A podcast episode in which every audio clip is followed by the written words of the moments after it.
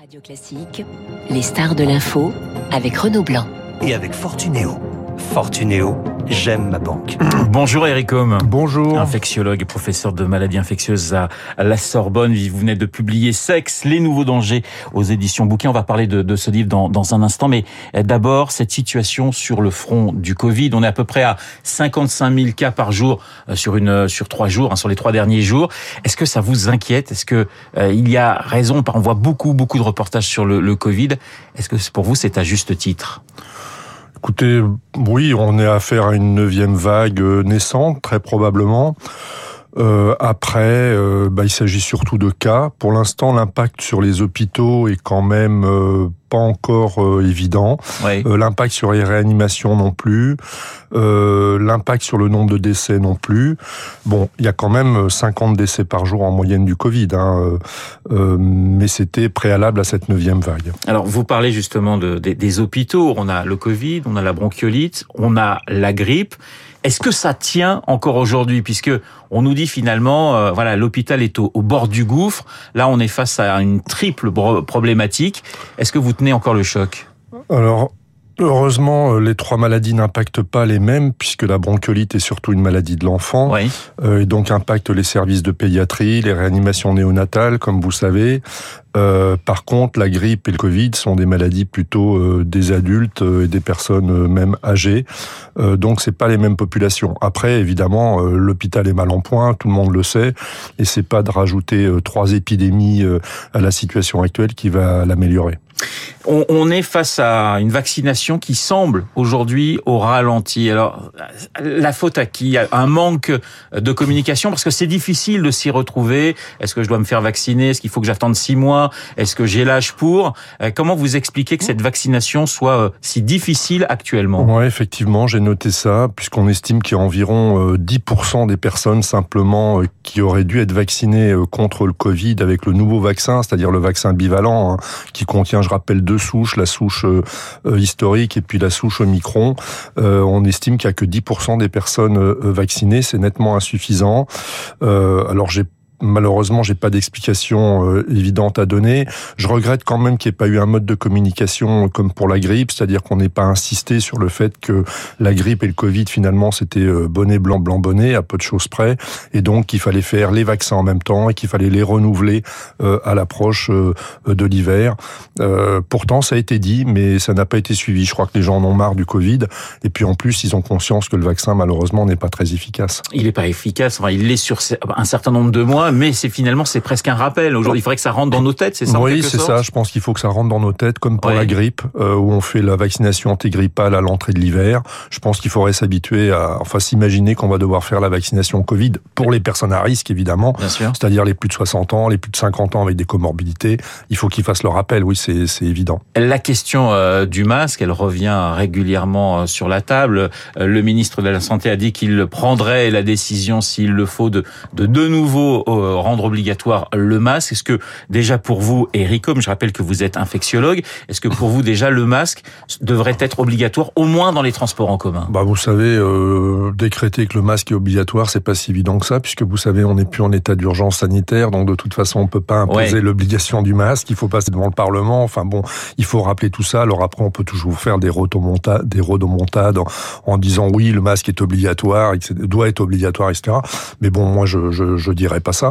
Euh, par contre, je conseille fortement aux personnes euh, fragiles, aux personnes exposées dans les transports en commun de, de mettre le masque. Ça, c'est clair. Et dans tous les lieux clos.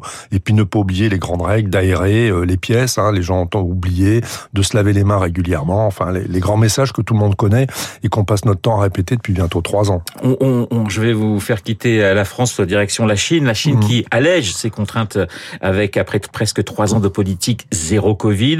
L'OMS semble l'encourager dans, dans cette voie. Vous comprenez ce revirement? Oh bah oui, je pense que la Chine, là, ils sont allés au bout de l'absurdité avec Ouais. euh, la politique zéro Covid. Hein, ça, c'est absolument évident. Euh, c'est une absurdité euh, sanitaire totale.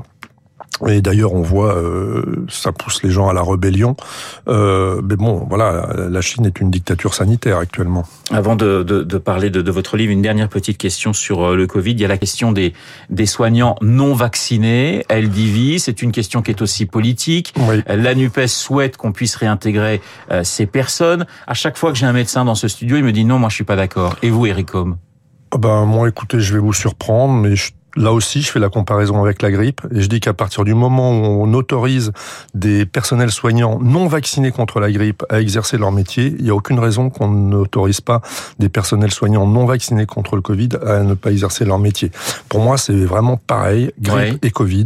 Et donc, soit on, euh, on oblige les soignants à se vacciner contre la grippe et contre le Covid, mais il n'y a aucune raison de les obliger à se vacciner contre l'un et pas contre l'autre. D'autant plus que je vous rappelle que le vaccin ne protège pas du portage, ne protège pas de l'infection, ne protège pas de la transmission, ça protège que des formes graves. Donc, euh, je pense qu'il faudrait être un peu euh, raisonnable. Ce livre, euh, Sexe, les nouveaux dangers aux éditions Bouquin. Pourquoi? Parce que vous notez une résurgence des MST aujourd'hui?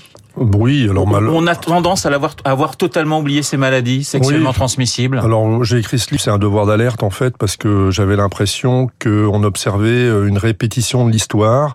J'ai commencé ma carrière médicale avec le sida euh, dans les années 80, Ouais. euh, malheureusement, parce que ça a été une époque quand même assez terrible.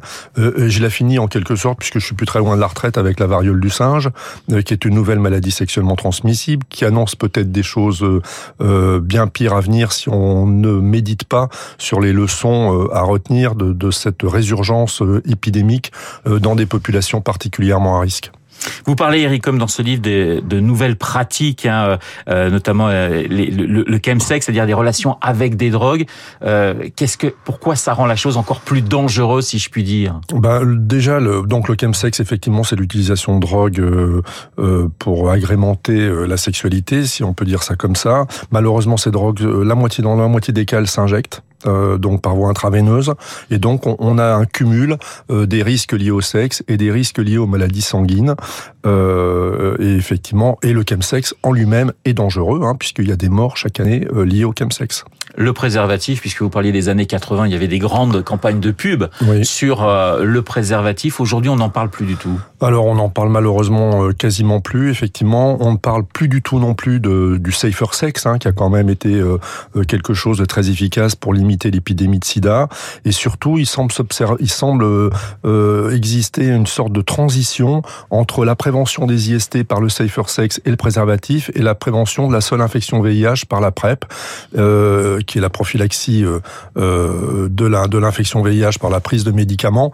Et on en oublie du coup bah, que le VIH est une maladie sexuellement transmissible et qu'il faut la prévenir comme toutes les autres maladies sexuellement transmissibles par le safer sex. Et là encore, on manque d'informations.